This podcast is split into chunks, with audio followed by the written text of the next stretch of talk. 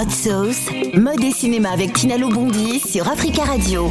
Bienvenue à tous. Euh, oui, on va retrouver euh, Tina Lebondi dans le cadre de votre rubrique Hot Sauce, euh, présentée lors du, de la 74e édition hein, du Festival de Cannes, dans le cadre de la sélection hein, pour le climat, Marcher sur l'eau et le premier film d'Aïssa Maïga, notre invité, hein, d'après une idée originale du célèbre journaliste français Guy Lagache.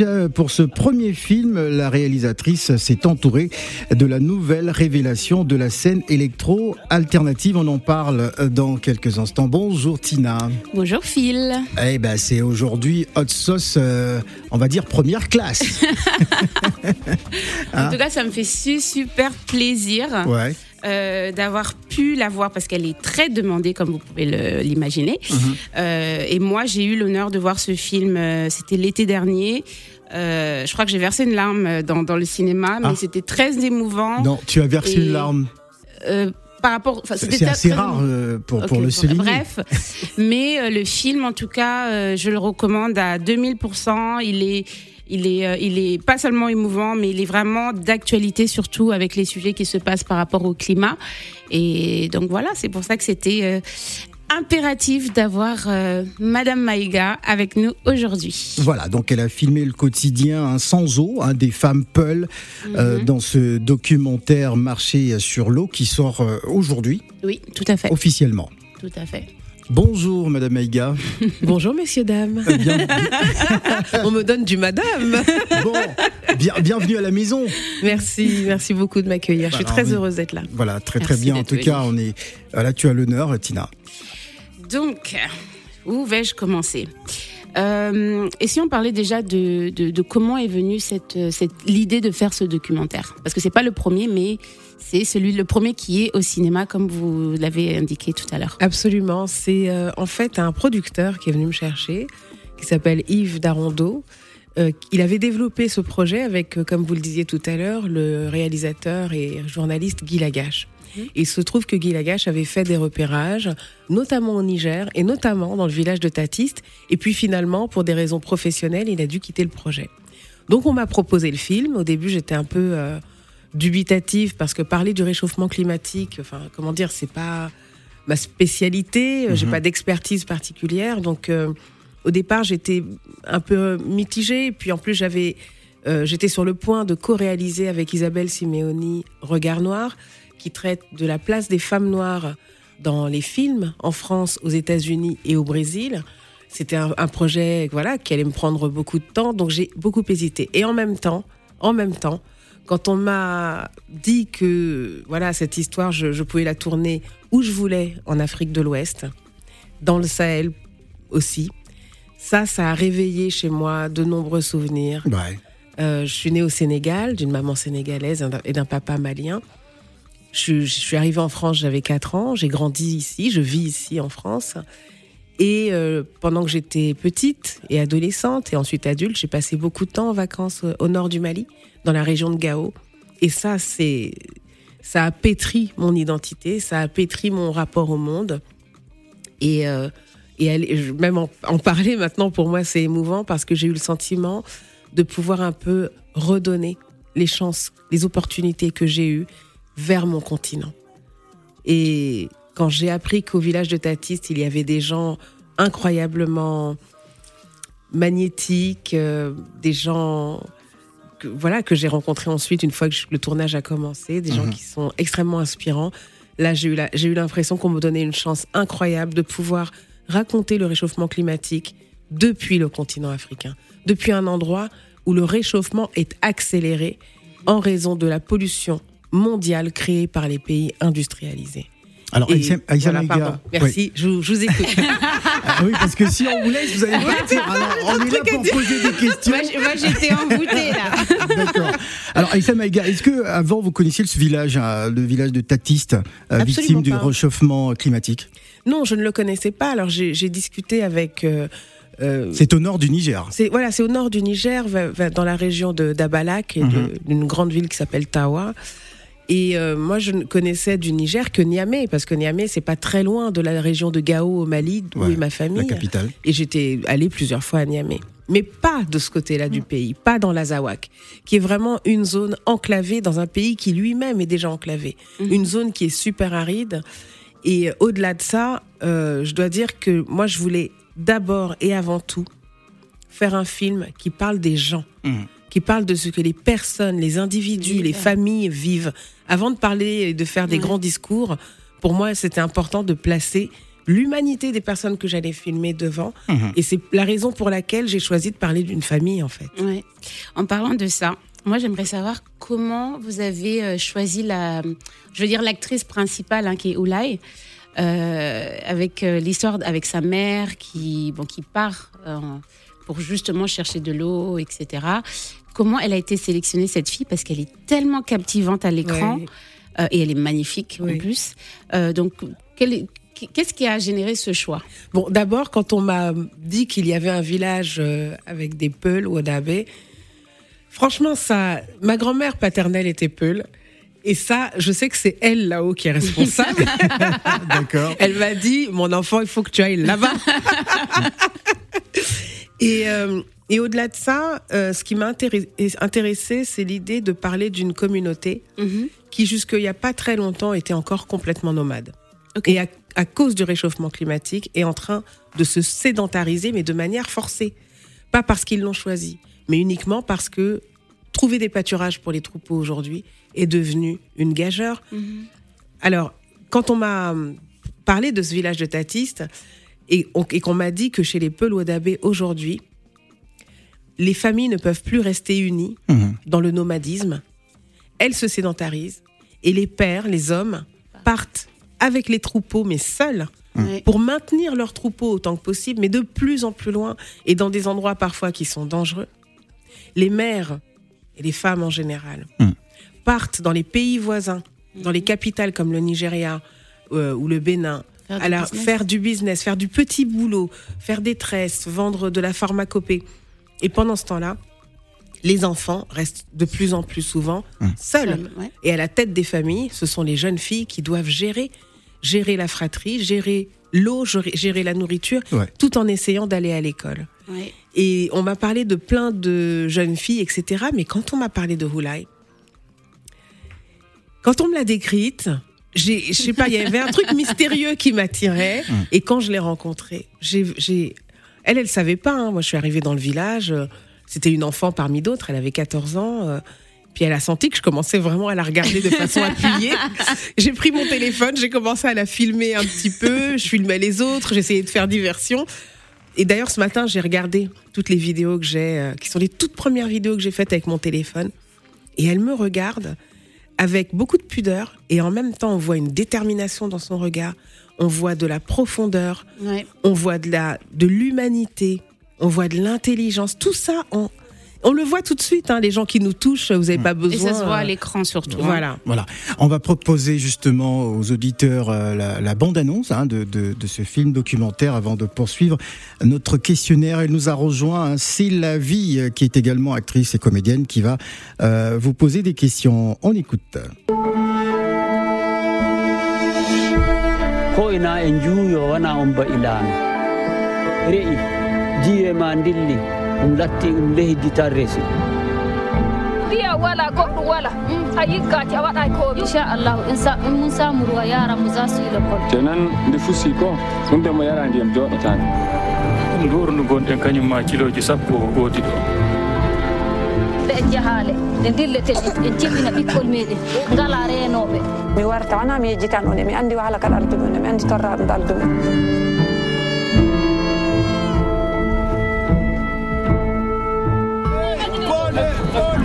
est au-dessus de l'eau. Mais c'est tellement profond, c'est pour cela. Là, il faut un forage.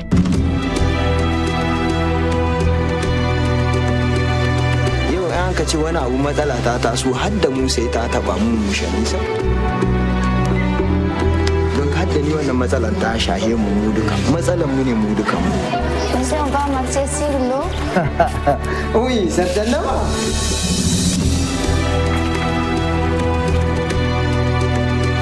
Aujourd'hui, ce n'est pas comme avant. Pourquoi il n'y a pas d'eau? C'est ça qu'on appelle les changements climatiques.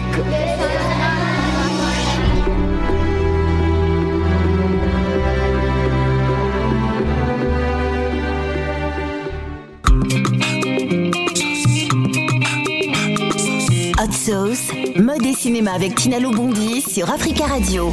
Sortie officielle hein, ce mercredi euh, 10 novembre de ce film documentaire Marché euh, sur l'eau. Nous sommes avec Aïssa Maïga. Euh, J'aimerais, avant de donner la parole à, à, à Célavie, quelle a été la réaction des populations hein, lorsque, euh, pendant le tournage, racontez-nous un peu comment ça se passait. Alors quand on est quand on est arrivé, euh, ça a été pour moi surprenant de voir à quel point les gens étaient ouverts et prêts parce que Guy Lagache était déjà passé avant moi, Ouais. euh, qu'il avait laissé un bon souvenir aux gens et qu'il y avait dès le départ euh, dans l'ambition du producteur l'idée de faire un film à impact. Un film à impact, c'est un film dans lequel on va s'intéresser à un sujet important, sociétal, parler de la, de la place des femmes, de la place de, enfin de la, la question de l'environnement par exemple, enfin plein de questions importantes comme ça. Et à travers le film, on mène une campagne, on, on montre comment les choses peuvent être changées positivement dans la société. Ouais. Et dans le cadre de, de mon film, Marcher sur l'eau, l'idée c'était de montrer comment une communauté se rassemble et se met en mouvement pour obtenir un changement. Et là, en l'occurrence, il s'agit d'avoir un forage pour le village.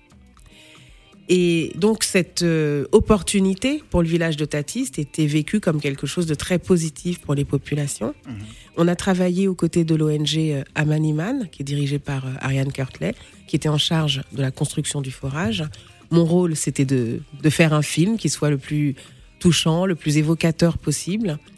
Et, euh, et donc ça a été à chaque fois, on débarquait quoi dans le village parce que c'était une toute petite équipe technique avec mon chef opérateur, puis mon ingénieur du son Mathieu Mangematin qui nous a quittés euh, l'an dernier, qui était quelqu'un d'extrêmement lumineux et à qui ce film est dédié. Et il y avait autour de nous des militaires pour assurer notre sécurité, Ouais. des policiers en civil qui étaient immergés complètement euh, dans notre euh, dans notre équipe. Je salue la garde et euh, la protection rapprochée qui ont fait qu'on a eu l'autorisation d'aller tourner euh, là-bas. Et euh, les liens qu'on a tissés étaient des liens très forts parce que nous, on vivait dans le village, hein, on vivait en brousse avec eux. euh. et, euh, et moi, petit à petit, j'ai eu la chance d'entrer dans, dans la vie des gens. J'ai mené plein d'interviews qui ne sont pas dans le film, mais qui étaient très importantes pour moi pour comprendre ce que les gens vivaient. Ça a duré combien de temps le tournage? Alors, ça, le tournage a duré d'octobre 2018 à octobre 2019, pendant un an, mais j'ai fait des allers-retours. J'avais pas le droit de rester là-bas sur place. euh, Aussi longtemps. voilà. Et donc, on a fait cinq sessions. Donc, tous les deux, trois mois, on y retournait pendant 10-15 jours. Et, euh, et ça a été une aventure humaine incroyable. Donc, il y a une partie du village qui a pu déjà voir le film. Je n'ai pas pu y être parce que j'étais en tournage à Paris. J'étais hyper frustrée. Mais euh, ils m'ont envoyé plein de vidéos. En fait, faut imaginer ce que c'est. Les gens viennent vous filmer. Euh, vous n'avez jamais vu vraiment un film, vous n'êtes jamais allé au, au cinéma. Et puis la première fois que vous y allez, c'est pour voir votre vie sur grand écran. Et ça a été un moment hyper émouvant pour eux. C'était difficile de convaincre la famille de Oulai de Non. participer? Pas du tout. Non, je pense qu'ils ont compris mon intention. D'abord, ils savaient, je pense que ça a joué, le fait que je sois d'origine africaine, euh, que ma grand-mère, encore une fois, pour ne pas la citer, euh, euh, je l'adorais. Envoyez ce message lumineux. voilà. Au-delà. C'est la vie. Voilà. C'est la vie nous a rejoint. Allez. Bonjour, c'est la vie. Bonjour, bonjour Aïssa, que j'adore, que j'admire. Merci. Et merci déjà, beaucoup. je, déjà félicitations de montrer autant de beauté, d'authenticité, Merci. de montrer la beauté Peul, parce que les Peuls, pour moi, sont les plus belles femmes d'Afrique. Uh-huh. Alors, Il y a je- beaucoup de gens qui pensent ça. oui, effet. oui, moi je le dis. Et je voulais savoir, euh, j'ai j'ai déjà vu presque tous tes films, hein, sauf Mhm. euh, ce film-là. D'accord. Et comment tu fais pour te fondre parce que c'est Madame Padage? Je vais pas, je peux dire Mademoiselle, je peux dire jeune fille, je peux dire mamie. Comment tu fais pour te fondre autant dans tous les rôles euh, qu'on te propose? Alors, euh, merci d'abord. Merci beaucoup. Euh, je dirais que d'abord, euh, les gens m'inspirent. les gens m'inspirent, qu'il s'agisse de- d'incarner un personnage qui a existé, comme la maman de Camini dans Mhm, Bienvenue à Marie Marly Gaumont, oui. euh, ou de voilà d'inventer un personnage fictif comme dans Il a déjà tes yeux, Il a déjà tes yeux. ou dans Le garçon qui dompte à le vent. Là encore, c'est une femme qui a existé, qui est la maman de ce petit génie africain du Malawi. Donc, euh, en fait, les gens m'inspirent. J'ai- J'aime euh, interpréter des rôles et arriver avec une matière euh, qui est évidemment connaître le texte, tout ça, mais euh, construire des personnages dans une complexité, faire des portraits de femmes, rendre hommage à toutes les femmes et pas uniquement jouer les docteurs, euh, les avocates. Les... Oui, c'est important d'avoir accès à tout type de rôle, mais pour moi, l'humanité doit être représentée dans toute sa diversité. Très bien. Et voilà, Oui. j'ai- voilà. c'est vrai que je fais des phrases très longues. hein. À un moment donné, Non, je me disais non, il n'y a pas que Aïssa Maïga comme Alors ça, c'est vrai, vous avez y a bien que raison. Jeune fille, on prend Aïssa maman, on prend Aïssa mamie, on prend Aïssa chef d'entreprise, tout passe partout quoi. Non mais euh, bah, bravo, félicitations. Merci, merci beaucoup. voilà. Tina.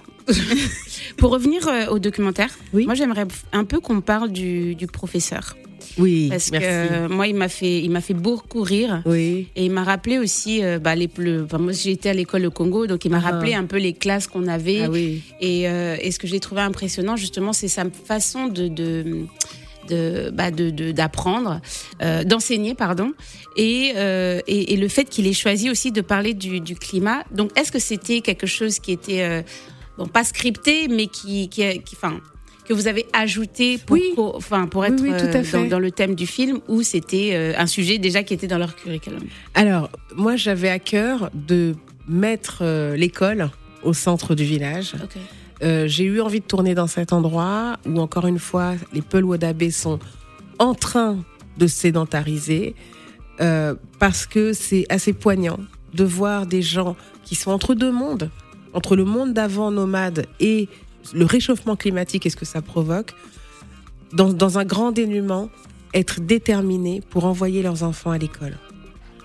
Et ça, c'est vraiment très fort parce que ce sont des gens qui eux-mêmes, pour les adultes, pour la plupart en tout cas, ne sont, pas allés à l'école et ils font tout ce qu'ils peuvent pour donner cette chance-là à leurs enfants. Et donc, j'ai eu la chance que dans cette école à Tatiste, il y ait un professeur extraordinaire. Il Rimis, qui a un sens de la pédagogie incroyable, qui aime son métier. Il était très engagé il aussi, Est, hein. Mais mon Dieu, il est dans un, un amour pour son travail. C'est un citadin qui croit vraiment au fait que son devoir, c'est aussi d'aller dans des territoires où les enfants n'auraient pas accès à l'école s'ils n'étaient pas là. Et on a travaillé euh, de concert euh, autour de la question de l'eau et du forage, comme on pourrait dire pour un projet pédagogique. Ouais. Donc on s'est mis d'accord pour que il soit celui qui sensibilise les enfants à la question du réchauffement climatique et à la question du forage. Alors Donc, justement, pour revenir euh, au forage, il faudra souligner que cette région euh, recouvre dans son sous-sol un lac aquifère de plusieurs milliers de kilomètres carrés. Donc il y a, il y a quand même de l'eau euh, en, Oui, en c'est dessous. ça ce- le grand paradoxe, c'est Ouais. que euh, le- la saison des pluies a diminué à cause, encore une fois, de la pollution des pays industrialisés. Euh, les nappes phréatiques se sont asséchées, Mhm. les mares disparaissent très vite, le- les animaux et les humains sont en situation de détresse hydrique, alors qu'il y a de l'eau dans le souterrain. Alors, il, faut être, il faut être assez prudent. C'est que, alors, cette eau d'abord, elle est en profondeur. C'est un lac aquifère, donc par définition, il est là depuis des millénaires. C'est une eau qui est absolument euh, potable. Ah, d'accord. Mais le forage n'est là que pour répondre à une urgence liée à la survie, à la survie quotidienne des populations. Donc c'est très important parce que quand il y a un forage et que les gens ont accès à de l'eau potable, ça fait baisser la mortalité infantile. Ça n'expose pas la mère lorsqu'elle donne la vie ou pendant l'accouchement, enfin pendant l'accouchement ou pendant la grossesse ou pendant l'allaitement. Ça l'expose moins, ça expose moins évidemment les nourrissons. Euh, les enfants peuvent aller à l'école parce que les, corvées d'eau ne sont plus du tout euh, aussi harassantes. Donc ça, permet une amélioration. Mais du point de vue du développement durable, l'idée, ce n'est pas du tout de, faire des forages partout. Et le gouvernement du Niger, qui a participé à la, à la construction de ce forage, est très vigilant là-dessus. On ne peut pas faire plus de deux forages à 30 km à la ronde. Et euh, avec l'ONG Amaniman, ce qui m'a intéressé aussi, c'est tous les projets que cette structure ou d'autres ont qui consiste à faire des retenues d'eau naturelles Mhm. pour retenir les eaux de pluie, relancer les mares, relancer les nappes phréatiques parce qu'elles sont de nouveau irriguées et faire revenir la végétation, Wow. faire réapparaître les, les pâturages. Mhm. Et ça, ça crée un phénomène d'évaporation naturelle qui fait revenir les pluies. Et en fait, ça, c'est quelque chose que j'ai pas pu filmer parce que c'est pas un projet qui était déjà euh, présent à Tatiste. Mais dans les années à venir, c'est vraiment, euh, c'est ça qui va être implanté dans cet endroit et ailleurs euh, dans le Sahel. Ça revient un peu au film euh, Le jeune homme qui domptait le vent. C'est un peu la même chose ou pas? Oui, Le- ça parle le- d'irrigation aussi. et puis ça, me rappelle aussi le film dans Oui, lequel oui. il y a Inna Moja qui s'appelle The Great Green Wall, Oui. la Grande Muraille Verte, qui était un projet qui était po- porté notamment par Thomas Sankara ou d'autres euh, leaders africains, qui consiste à reverdir le Sahel depuis la côte ouest, euh, Sénégal, Gambie, jusqu'à la côte est, Djibouti.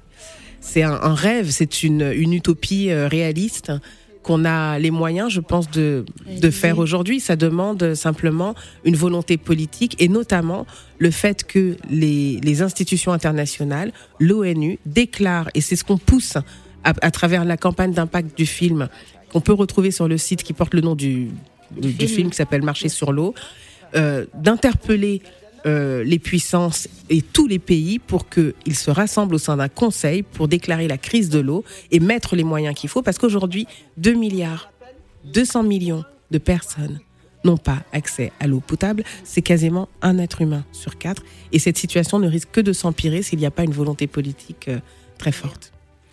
Euh, vous étiez à Cannes aussi avec euh, ce film il y a quelques mois. Comment, euh, comment le film a été reçu au festival cette année? Mais Déjà, ça a été une, grande et belle surprise d'avoir une sélection officielle au Festival de Cannes parce qu'on sait que ça donne une aura très positive au film, que ça permet à des journalistes du monde entier de, savoir que le film existe. Et puis, ça a entraîné euh, un intérêt. Euh, le film a été sélectionné dans beaucoup de festivals. On a eu déjà neuf prix aujourd'hui.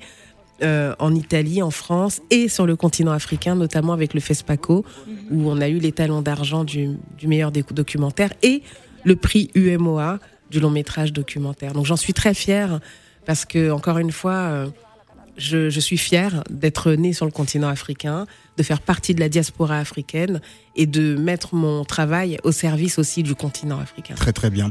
Alors j'aimerais savoir comment s'est faite la transition hein, de l'actrice à la réalisatrice. Euh, comment ça se passe? C'était un vieux rêve en fait. Moi j'ai Ouais. toujours voulu euh, raconter des histoires euh, et écrire, réaliser des films et j'ai essayé pendant des années. Je me suis plantée, je me suis relevée, j'ai essayé encore, je me suis replantée. Euh, et finalement j'ai beaucoup appris à travers euh, ces échecs. Et quand on m'a proposé ce film et que par ailleurs j'ai pu faire euh, Regard Noir avec Isabelle Simeoni, j'étais prête en fait. C'est un moment où on sent qu'on a suffisamment d'expérience, qu'on a, qu'on est prêt. Voilà. C'est comme je disais euh, quand il y avait Sidiki Bakaba que le, le métier de réalisateur, certes, oui, on fait des formations, mais c'est beaucoup plus l'expérience sur le terrain qui fait le, le bon réalisateur ou la, bonne réalisatrice. Oui, alors dans mon cas, comme j'ai évolué sur les plateaux en tant qu'actrice, j'ai pu observer beaucoup.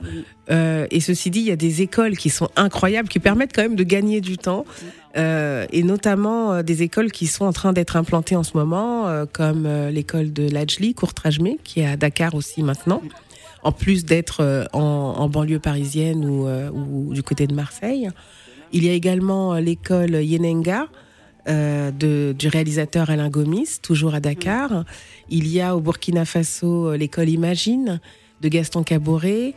Euh, Enfin voilà, pour ne citer que ces exemples, il y a de plus en plus de lieux de formation qui sont des lieux de formation panafricains dans lesquels les, les- les futurs talents peuvent aller se former. Et ça, c'est pour moi, c'est magique.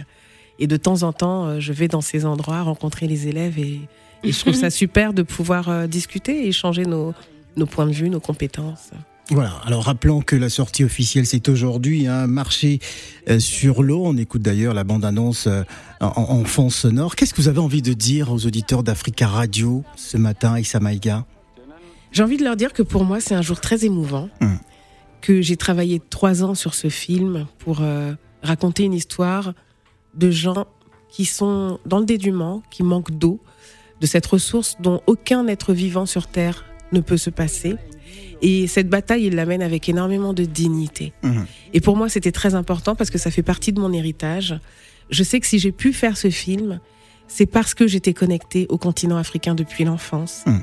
Et que cette dignité-là, je l'ai vue partout. On, on voit des gens très riches en Afrique, une classe moyenne qui grandit, mais on voit encore beaucoup trop de dénuement.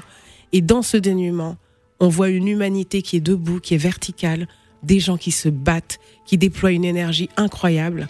Et d'ailleurs, je pense que c'est à eux aussi que ce film revient. Et je finirai en disant que le film va, sortir dans 15 pays africains. C'est ma très grande fierté. C'est la première fois qu'un documentaire pour la salle de cinéma sera distribué dans autant de pays, de l'Afrique du Nord euh, à l'Afrique de l'Ouest et à l'Afrique euh, centrale. Euh, voilà, c'est une grande fierté. Il sortira sur les écrans africains à partir de vendredi. Tina, tu as le dernier mot. Ok, je- donc on va parler euh, de la bande-annonce, euh, de la bande originale, pardon, euh, qui est disponible aussi depuis le 5 novembre. Absolument. Et qui a été composée et interprétée par Huel Lamort. Huel Lamort, tout à fait. Huel Lamort. Et non pas Huelé Lamoré, Huel Lamort. Donc, Est-ce que tu peux nous en parler un petit peu? Huel Lamort, c'est une prodige. Mhm. Huel Lamort. De 27 ans? Elle a 27 ans aujourd'hui, donc quand je l'ai connue euh, il y a deux ans, elle avait 25 ans. C'est une des rares chefs d'orchestre françaises. Elle est aussi une très grande compositrice, elle est très demandée. C'est une fille euh, qui a une. euh, elle a fait Berkeley hein, aux États-Unis, une formation musicale extrêmement solide, une sensibilité hors norme. Sa maman était Peul. Sa maman était quelqu'un d'extraordinaire, d'après ce que j'ai compris. Je ne l'ai pas connue, malheureusement. Son père est américain. Elle est française. Huel Lamort, vous allez entendre parler de ce, nom, c'est sûr.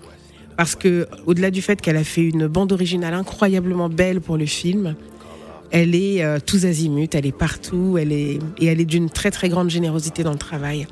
Elle a travaillé longtemps pour, euh, pour composer un- une bande originale qui colle au film et qui montre à la fois la grâce, la puissance et la poésie du Sahel.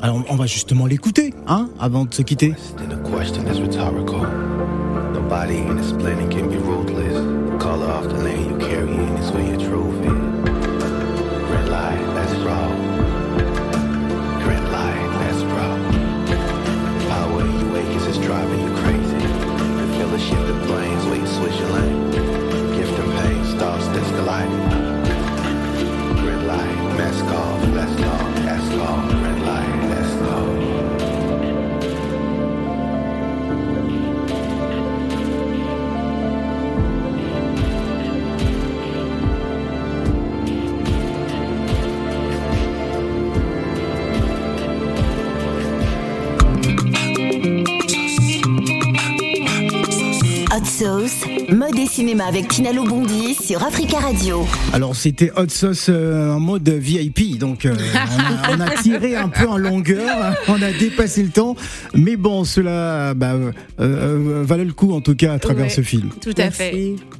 Je, je, je sais pas si j'ai du temps encore. Bah si, tu, tu as encore deux petites minutes. Non, mais parce qu'en fait, c'était, euh, c'est pas tous les documentaires justement, surtout africains, qui ont une bande euh, bande originale. Euh, et ma, ma dernière question, plutôt, ça sera euh, qu'est-ce qui vous a incité à ajouter cette touche en fait, parce que c'est c'est très, j'ai- enfin, j'ai envie de dire magistral. euh, la musique qui, accompagne le, le film et qu'est-ce qui a fait que vous vous vous êtes dit on, de- on a besoin d'une bande originale? Je voulais faire un vrai film de cinéma. Quand on destine un film pour le grand écran, euh, ça veut dire que d'abord la production doit mettre quand même un certain nombre de moyens en place pour avoir une image qui soit belle, une composition d'image, une lumière, un cadre qui soit beau, pour avoir le temps de raconter une histoire, la raconter de façon originale ou en tout cas singulière, et on donne aussi de l'espace de création pour la bande originale. En fait, il faut que ce film, s'il est destiné au cinéma, soit un véritable espace d'expression créative pour tous les collaborateurs. Et d'ailleurs, vraiment, j'ai eu une équipe extraordinaire. Les gens ont tous travaillé avec un supplément d'âme, que ce soit devant, derrière la caméra, en production, les distributeurs du film. C'est assez euh, magique de voir qu'à partir d'une idée, un point de vue, toute cette énergie peut être déployée au service des populations africaines et notamment sahéliennes. Je voilà. tenais énormément à cette grande qualité euh, cinématographique. Donc, disponible dans 15 pays d'Afrique. Hein. Voilà, rien, sortie ça. officielle aujourd'hui en France. Tout à fait. Merci Aïssa Maïga. Merci à vous, merci. infiniment.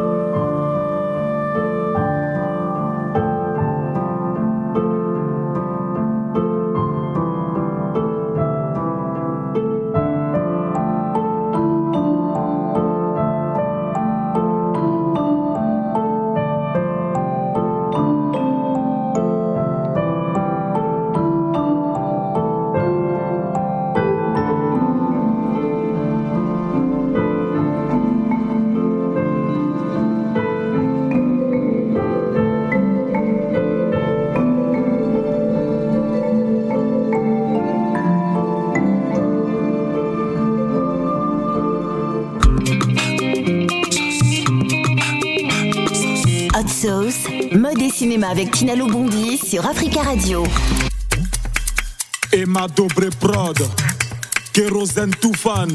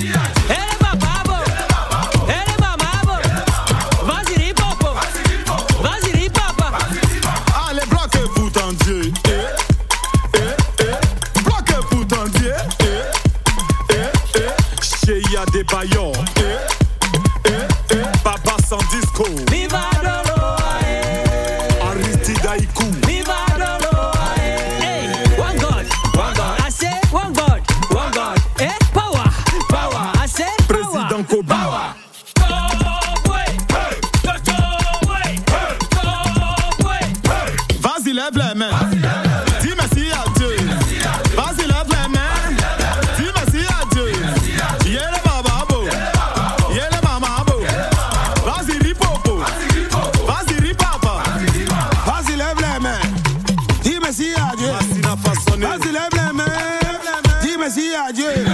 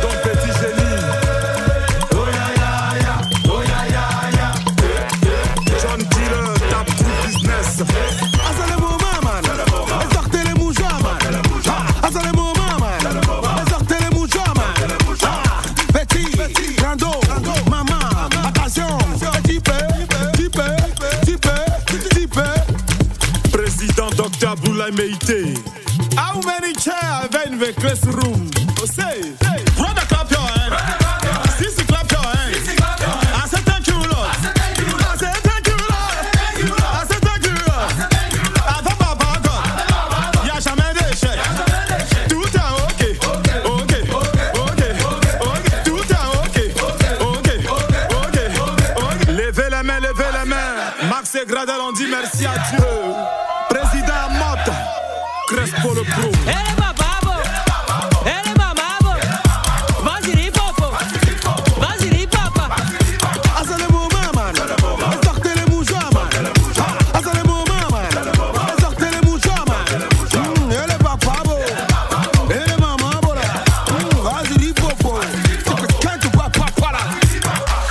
puissance d'Amama le Sénégalais limite le doigt janté. Président Evra sous